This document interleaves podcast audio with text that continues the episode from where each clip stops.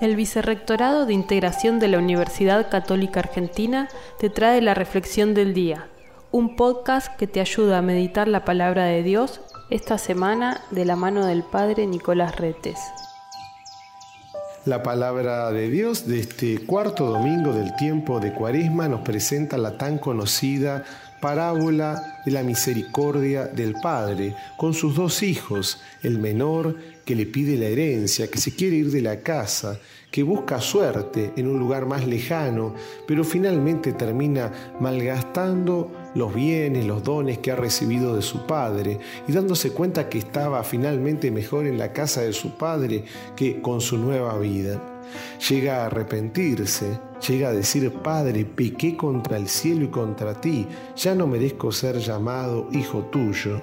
Es más, ensaya esta respuesta para cuando se reencuentre con su Padre. Sí, acá viene lo importante y lo que queremos subrayar en este tiempo de cuaresma. Decide volver, decide regresar a la casa de su Padre pensando en que quizás no lo, ya no lo quiera recibir su padre, pero nada de esto ocurre. Cuando se está acercando a la casa del padre, ya éste sale y lo ve desde lejos, de lo alto, y lo recibe con un gran abrazo, lo viste nuevamente, le devuelve su dignidad.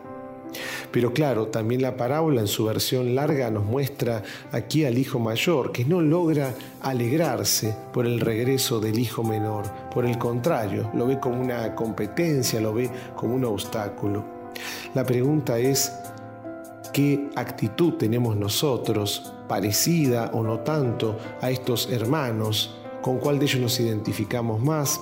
Quizás también podría ser con el Padre misericordioso de esta parábola, pero en resumen, el Padre siempre tiene una paciencia infinita. Nuestro Padre del cielo, imagen de esta parábola, está siempre con los brazos abiertos, buscando que nosotros nos arrepintamos, que queramos volver realmente a su casa, estar con Él, volvamos volver realmente a la gracia, a la gloria que Él nos quiere regalar como verdaderos hijos suyos. En este tiempo de cuaresma, reflexionemos, miremos en lo profundo del corazón y veamos qué actitudes el Señor nos pide que cambiemos, que modifiquemos. Tengamos siempre en cuenta que la misericordia de Dios nos va a acompañar y que Dios, como dice el Papa Francisco, no se cansa de perdonar al contrario, muchas veces somos nosotros que no nos animamos a regresar, a volver a Él.